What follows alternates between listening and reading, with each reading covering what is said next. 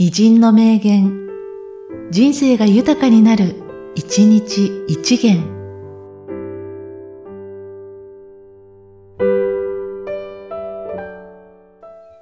6月5日、ロナルド・レーガン。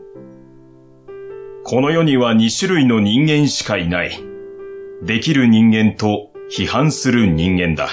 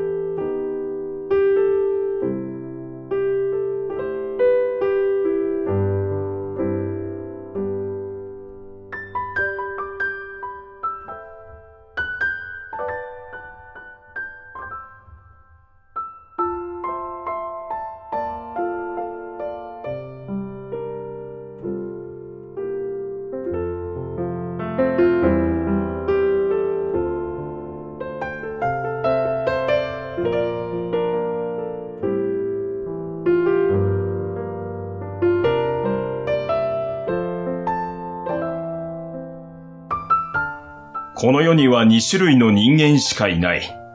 できる人間と批判する人間だ。